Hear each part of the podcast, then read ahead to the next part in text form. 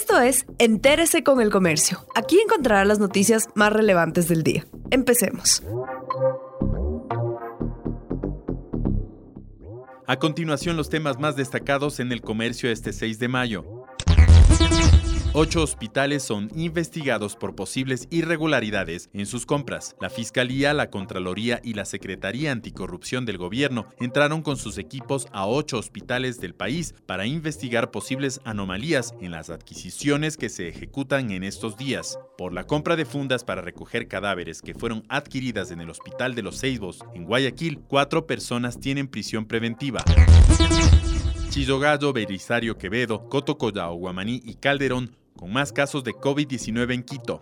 Estas cinco parroquias reportan la mayor cantidad de casos positivos de coronavirus en el distrito metropolitano. Los dirigentes de la comuna Santa Clara de San Milán, ubicada en el noroccidente de Quito, están preocupados por la propagación del virus. Piden al municipio que declare en situación de emergencia la parroquia Belisario Quevedo debido al alarmante incremento de contagios. En la capital se registran 1.619 casos confirmados, 1.336 con sospecha y 87 personas fallecidas, según el COE provincial.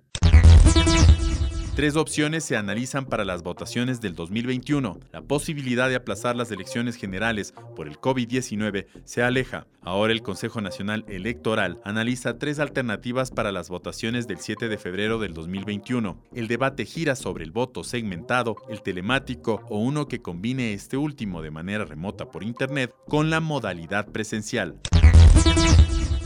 La producción petrolera está por reanudarse tras las reparaciones de tuberías. Luego de casi un mes de la rotura de las tuberías que transportan crudo en el sector San Rafael, la producción petrolera está por reanudarse. El sistema de oleoducto transecuatoriano que transporta crudo liviano se encuentra operativo desde el fin de semana pasado. Mientras tanto, el oleoducto de crudos pesados OCP, que lleva crudo pesado, estará en similares condiciones en esta semana. El reto para el sector es que el precio del hidrocarburo sigue por debajo de lo presupuestado, que fue de 51 dólares por barril.